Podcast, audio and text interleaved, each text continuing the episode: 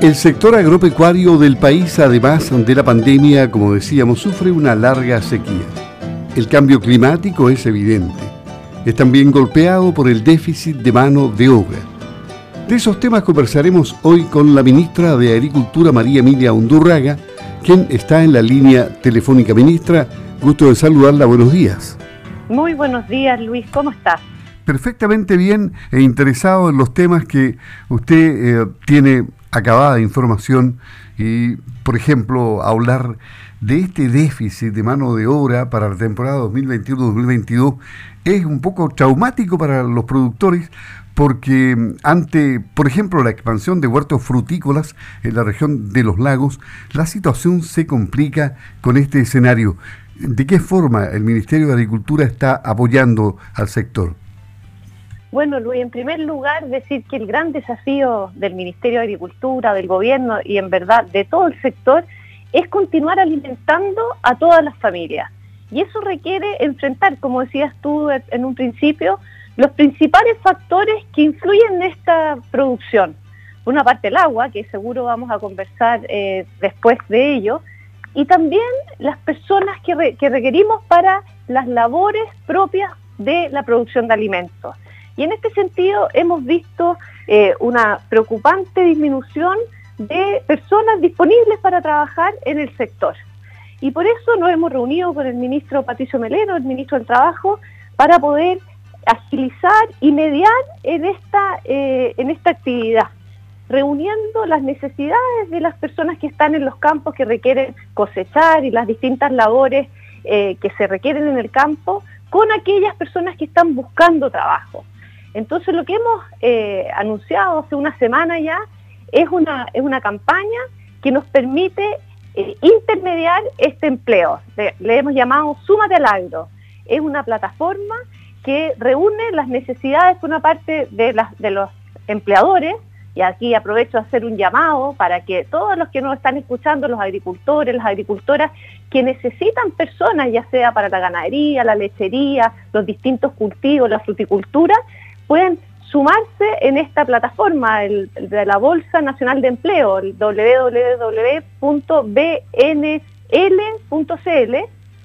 BNE, perdón, de empleo. Eh, y en esa plataforma, tanto para empleadores como empleados, pueden subir el currículum para los empleados y también subir ofertas de trabajo para poder hacer este llamado a trabajar eh, y en el fondo un trabajo que eh, es en el mundo rural, que es una oportunidad formal de trabajo que permite proyectarnos en el largo plazo en el sector. Esto llega más o menos en la zona acá del 25 al 30% de déficit, importante cifra. Y esto no se suple con, con extranjeros, ¿no?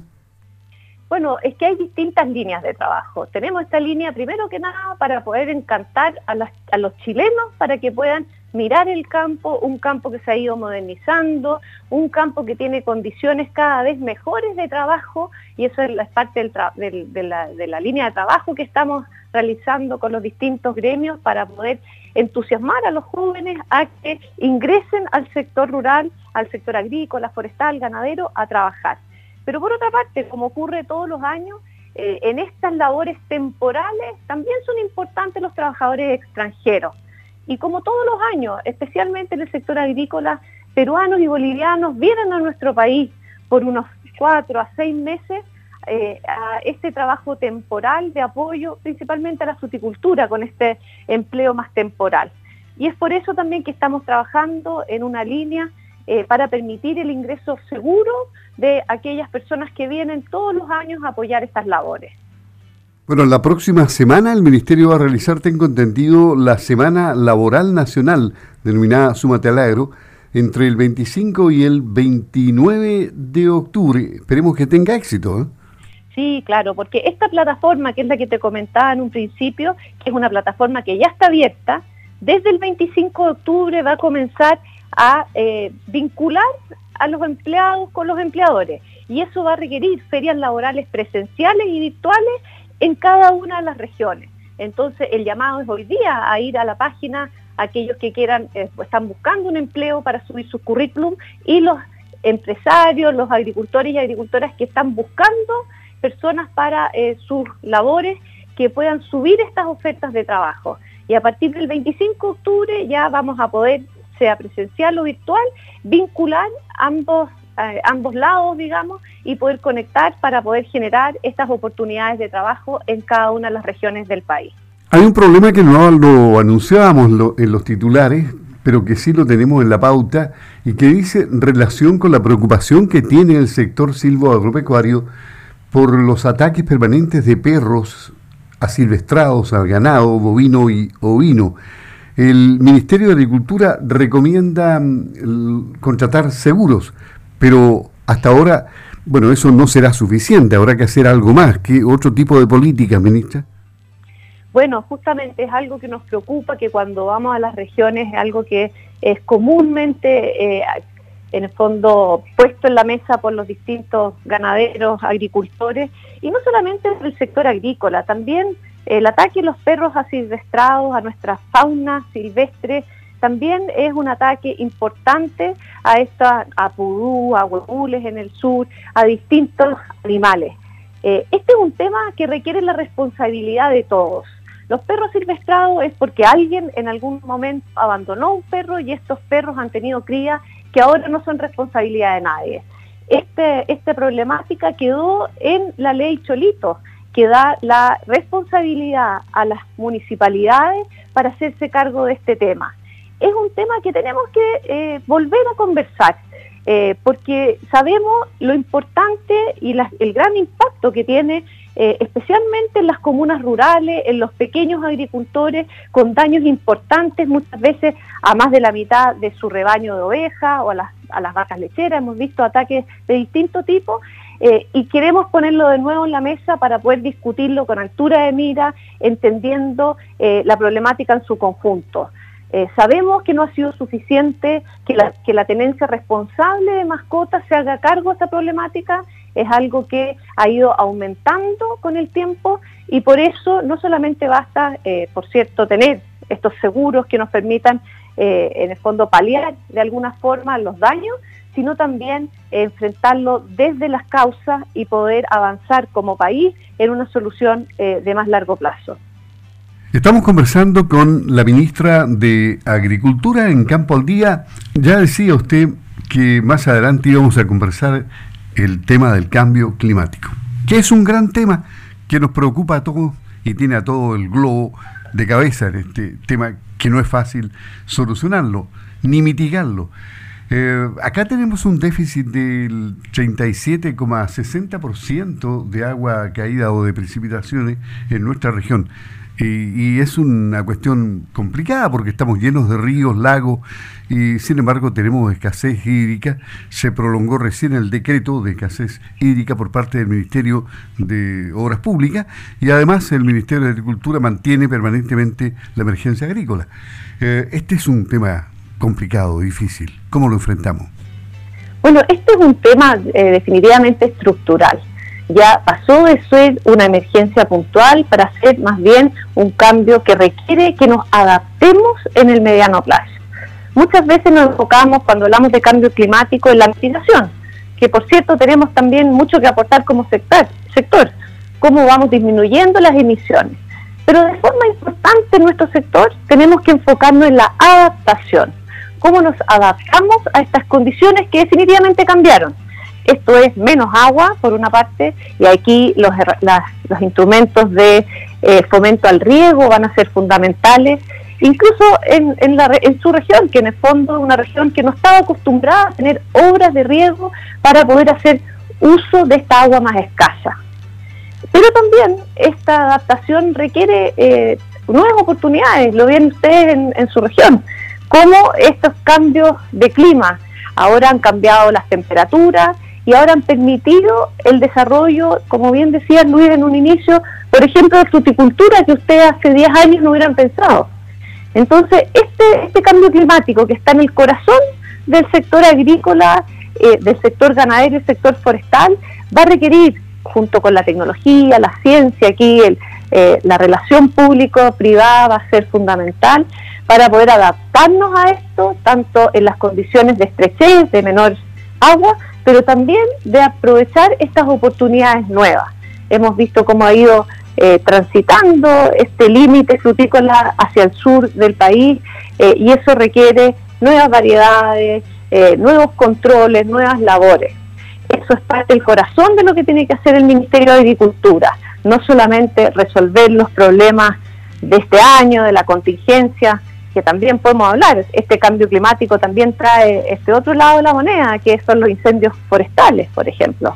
Entonces, tenemos que ocuparnos de la contingencia eh, y de las emergencias, que es lo que estamos haciendo con la de cuando decretamos emergencia agrícola por déficit hídrico, pero de forma estructural tenemos que modificar nuestras labores, nuestras actividades, muchas veces nuestras variedades para adaptarnos a esta condición que ya es más permanente.